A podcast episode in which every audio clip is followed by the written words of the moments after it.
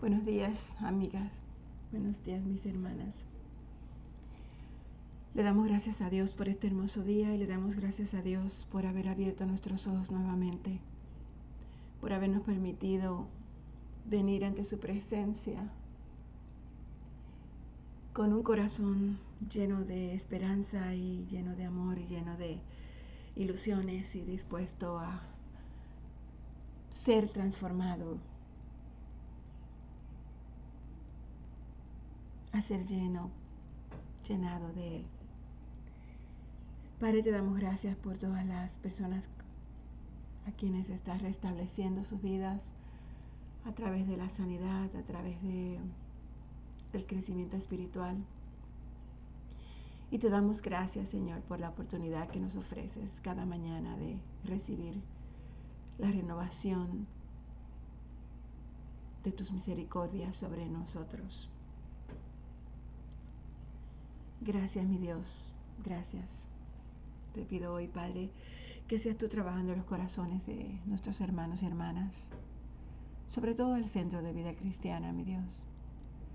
Que según los días van cambiando y los días, los días van poniéndose más brillantes, ya podemos apreciar un poco más el verdor de la naturaleza.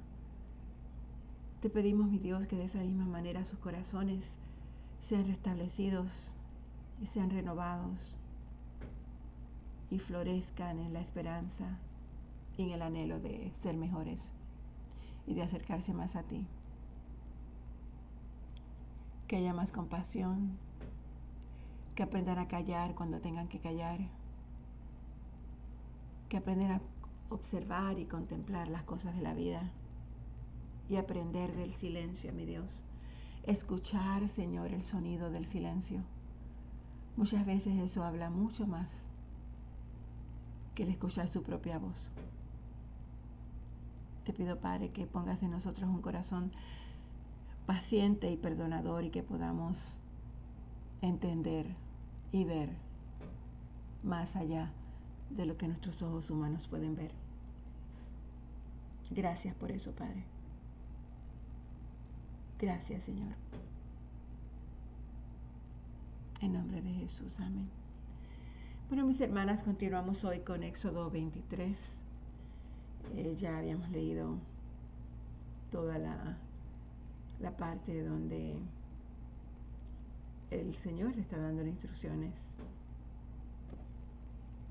a las personas, al pueblo de Israel, los detalles de las instrucciones todas aquellas cosas que muchas veces son un poquito extrañas para nosotros en esta época que vivimos no las entendemos, pero para ese entonces sabemos que cada uno de esos detalles tenía un propósito determinado. El Señor estaba trabajando con los corazones duros de las personas, estaba trabajando con, con las diferentes costumbres eh, creadas y desarrolladas a través de una, una serie de experiencias, una nación que estaba sujetada a la esclavitud y que por primera vez, pues después de tantos años, más de 400 años, pues pudieron salir y estaban entonces eh, de una manera u otra eh, tratando de figurar por ellos mismos eh, cómo vivir, cómo adaptarse a nuevos sistemas. Y el Señor vio la necesidad y la, y la, la importancia de dar orden, de poner orden, de poner leyes, y de crear eh, diferentes estatutos y procedimientos para que las personas pudieran dejarse llevar y establecer esa, esa comunidad que comenzaba a surgir y a crecer en un ambiente que era extraño para ellos. Muchas veces así estamos nosotros. Tenemos que adaptarnos y cambiar nuestra forma de ser, nuestras ideas, nuestras, nuestros hábitos comenzar a adaptarnos y entender cuáles son los nuevos reglamentos, los nuevos procedimientos que nos van a llevar, los nuevos detalles que nos van a llevar a una mejor forma de vida, a una mejor manera de ser, con el propósito creado y diseñado y establecido por nuestro Padre Celestial. Éxodo 23, continuamos leyendo de la nueva traducción viviente, tres festivales anuales. Cada año deberás celebrar tres festivales en mi honor. En primer lugar, celebra el festival de los panes sin levadura. Durante siete días prepararás sin levadura el pan que comas, tal como yo te lo ordené. Celebra este festival cada año, en el tiempo señalado, a comienzos de la primavera, en el mes de Aviv. Estamos en ese tiempo, en Estamos justo a comienzos de la primavera en nuestro mes y estamos celebrando los tiempos de la Pascua. Porque en esa fecha se cumple el aniversario de tu salida de Egipto. Nadie podrá presentarse ante mí sin una ofrenda. Mm. En segundo lugar, celebra el festival de la cosecha cuando me traigas los primeros frutos de tus cosechas. Por último, celebra el festival de la cosecha final cuando termine la temporada de la cosecha una vez que hayas cosechado todos los cultivos de tus campos. Cada año, en estas tres ocasiones anuales, todo hombre de Israel deberá presentarse delante del soberano Señor. No ofrezcas la sangre de mis sacrificios con ningún tipo de pan que contenga levadura. Tampoco dejes hasta la mañana siguiente las grasas de la ofrenda del festival. Cuando recojas tus cosechas, lleva a la casa del Señor tu Dios la mejor de la primera cosecha no cocines a un cabrito en la leche de su madre. Mira, yo envío un ángel delante de ti para que te proteja en el viaje y te lleve a salvo al lugar que te he preparado. Préstale mucha atención y obedece sus instrucciones. No te rebeles contra él porque es mi representante y no perdonará tu rebelión. Pero si te aseguras de obedecerlo y sigues todas mis instrucciones, entonces yo seré enemigo de tus enemigos y me pondré a todos los que me opondré a todos los que se te opongan. Pues mi ángel irá delante de ti y te llevará a la tierra de los amorreos, de los hititas, de los fereceos, de los cananeos, de los heveos, de los jebuseos, para que vivas en ella. Yo los destruiré por completo. No rindas culto a los dioses de esas naciones, ni los sirvas de ninguna manera, ni imites sus prácticas malvadas en cambio, destruye sus ídolos por completo y destroza sus columnas sagradas. Sirve solamente al Señor tu Dios, porque si lo haces yo te bendeciré con alimento y agua y te protegeré de enfermedades. No habrá en tu tierra ninguna mujer que pierda su embarazo o sea estéril. Te daré una vida larga y plena. Enviaré mi terror delante de ti y sembraré pánico entre todos los pueblos de la tierra que invadas. Haré que todos tus enemigos den la vuelta y salgan corriendo, y mandaré terror delante de ti para expulsar a los heveos, a los cananeos y a los hititas. Pero no los expulsaré a todos en un solo año, porque la tierra quedará desierta y los animales salvajes se multiplicarían y serían una amenaza para ti. Los expulsaré poco a poco, hasta que tu población aumente lo suficiente para tomar posesión de la tierra Estableceré los límites de tu territorio desde el mar hasta el mar Mediterráneo, desde el desierto oriental hasta el río Éufrates. Entregaré en tus manos a los pueblos que ahora viven en esa tierra y tú los expulsarás de tu paso. No hagas tratados con ellos ni con sus dioses. Ninguno de ellos deberá vivir en tu tierra porque te harán pecar contra mí. Sirve a sus dioses. Quedarás apresado en la trampa de la idolatría si lo haces. Luego el Señor instruyó a Moisés, sube para encontrarte conmigo y ven junto a con Aarón, Nadab y Abiú y setenta de los ancianos de Israel. Todos tendrán que adorar de lejos, solo a Moisés se le permite acercarse al Señor. Los demás no se acercarán y a nadie del pueblo se le permite subir al monte con él. Después Moisés descendió y les repitió al pueblo todas las instrucciones y las ordenanzas que el Señor le había dado. Y todo el pueblo respondió a una voz, haremos todo lo que el Señor ha ordenado. Entonces Moisés escribió cuidadosamente todas las instrucciones del Señor y temprano a la mañana siguiente se levantó y construyó un altar al pie del monte. También levantó doce columnas, una por cada tribu de Israel.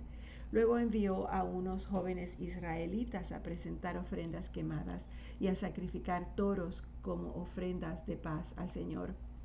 Moisés dejó escurrir la mitad de la sangre de estos animales en esos tazones y la otra mitad la salpicó sobre el altar.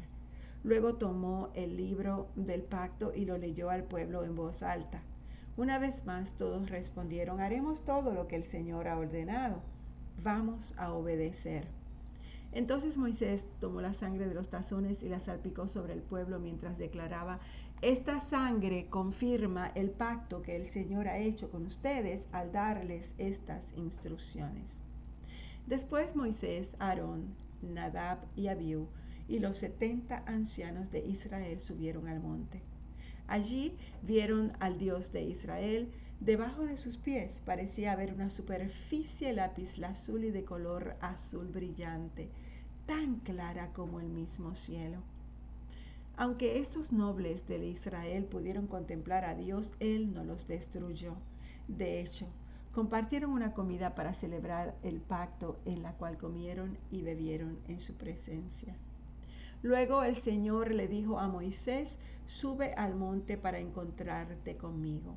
Espera allí y te daré las tablas de piedra en las que he escrito las instrucciones y los mandatos para que puedas enseñar al pueblo. Entonces Moisés y su ayudante Josué salieron y Moisés subió al monte de Dios. Moisés les dijo a los ancianos, quédense aquí y espérennos hasta que regresemos. Aarón y Ur se quedan aquí con ustedes. Si alguien tiene algún altercado durante mi ausencia, que consulte con ellos. Luego Moisés subió al monte, el cual quedó cubierto por la nube.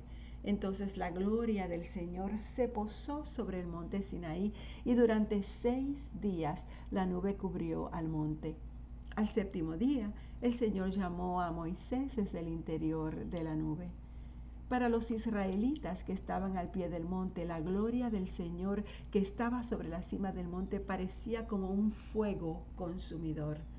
Entonces Moisés fue desapareciendo en la nube a medida que subía al monte y permaneció en el monte cuarenta días y cuarenta noches.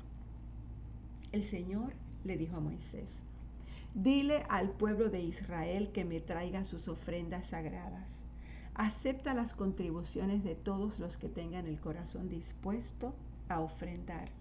La siguiente es una lista de las ofrendas sagradas que podrás aceptar de ellos.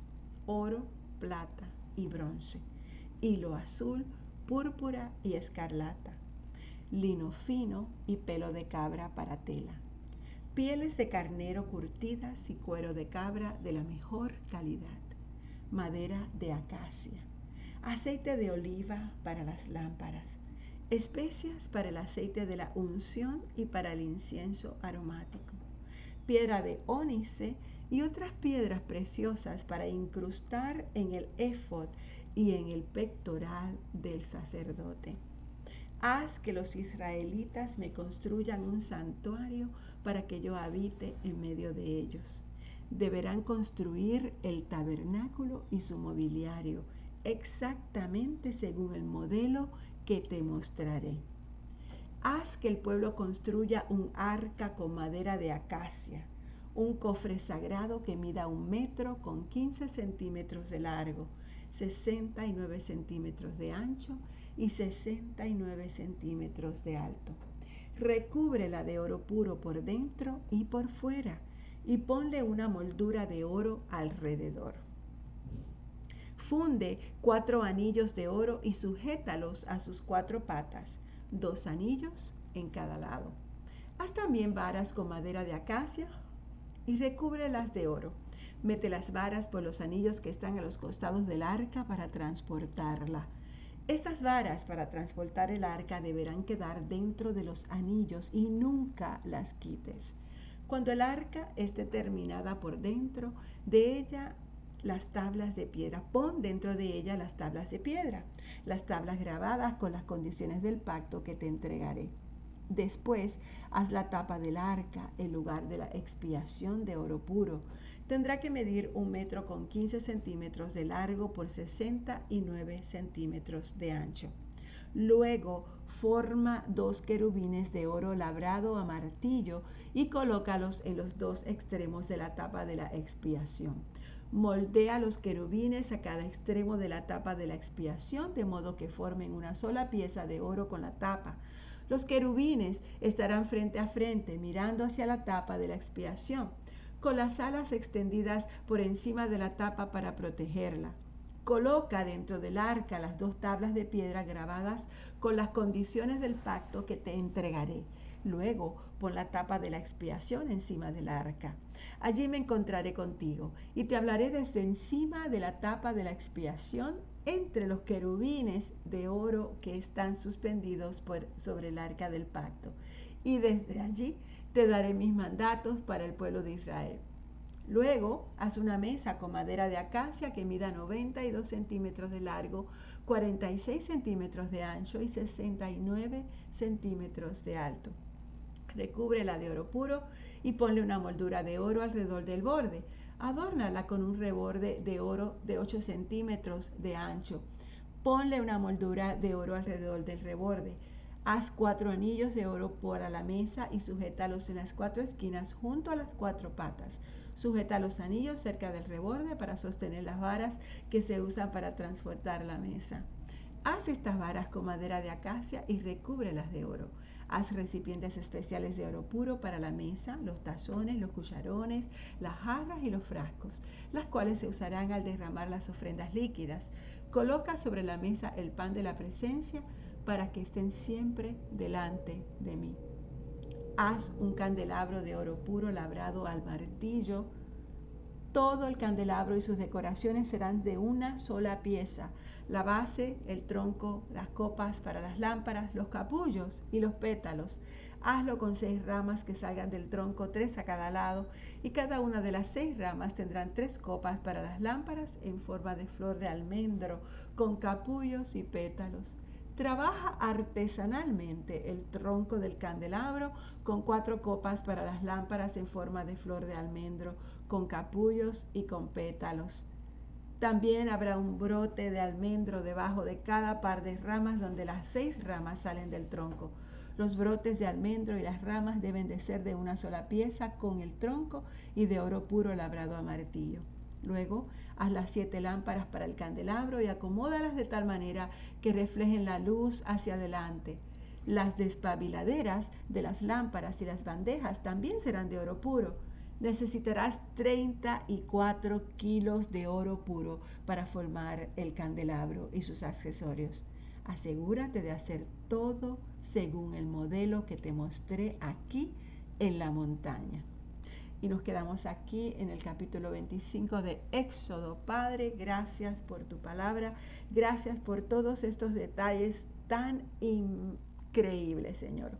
Tú eres mi Dios tan perfecto, tan detallado. Tú sabes, Señor, hasta el más mínimo detalle de nuestras vidas.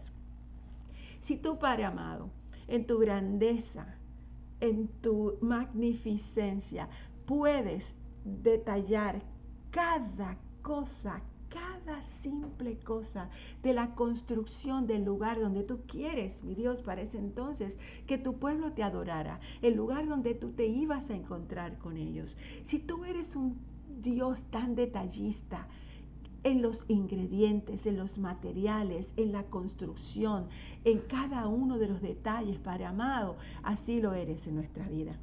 Así tú eres con nosotros. Tú quieres que seamos detallados. Tú quieres que todas las cosas que hagamos tengan un propósito determinado. Tú quieres que cada una de nuestras palabras sean palabras que las dijéramos como si fueran para ti. Que nuestra vida se condujese como si fuese para ti, Señor. Tus detalles a través de tu palabra nos dejan saber la ricura, la grandeza, la perfección de tu santidad. Padre, te doy gracias por eso. Te doy gracias, Señor, porque nos enseñas todas estas cosas. Te doy gracias, mi Dios, porque tu voluntad es sagrada. Padre, enséñanos a conocer tu voluntad. Te pido que nos enseñes a hacer tu voluntad. Produce el deseo de tu voluntad en nuestros corazones, Señor. Ayúdanos a estar firmes, perfectos y completas en tu voluntad, a estar siempre en el centro de ella, Señor. Padre, yo te estoy agradecida contigo porque se puede conocer tu voluntad a través de tu palabra. Yo busco conocer tu voluntad para mi vida en el día de hoy, Señor. Te pido que guíes mis pasos para que no te tome, para que no tome decisiones indebidas, ni tome el camino equivocado. El hacer tu voluntad, Dios mío, me ha agradado. Lléname con el conocimiento de ella en toda la sabiduría y en todo el entendimiento espiritual. Te doy gracias, Padre. Recubre los deseos de mi corazón y los deseos del corazón de mis hermanas. Yo quiero lo que tú quieres para mi vida. Ayúdame a que me niegue a aferrarme a todas las cosas que no son tuyas. Abre mis ojos para ver los pequeños detalles que tú has trazado para mi vida, para mi familia, para mi hogar, para la iglesia y para cada uno de mis hermanos y hermanas, Señor. Tú levantaste a Moisés como el ángel de un pueblo. Padre, tú me llamaste con esta responsabilidad. Y yo te pido, Señor, ayúdame a escuchar tu voz que me guíe. Transfórmame para que haga tu voluntad, a recibir siempre las promesas de todo lo que tienes para mí y para tu pueblo. Todo esto te lo pido, Señor, en el nombre de Jesús. Amén.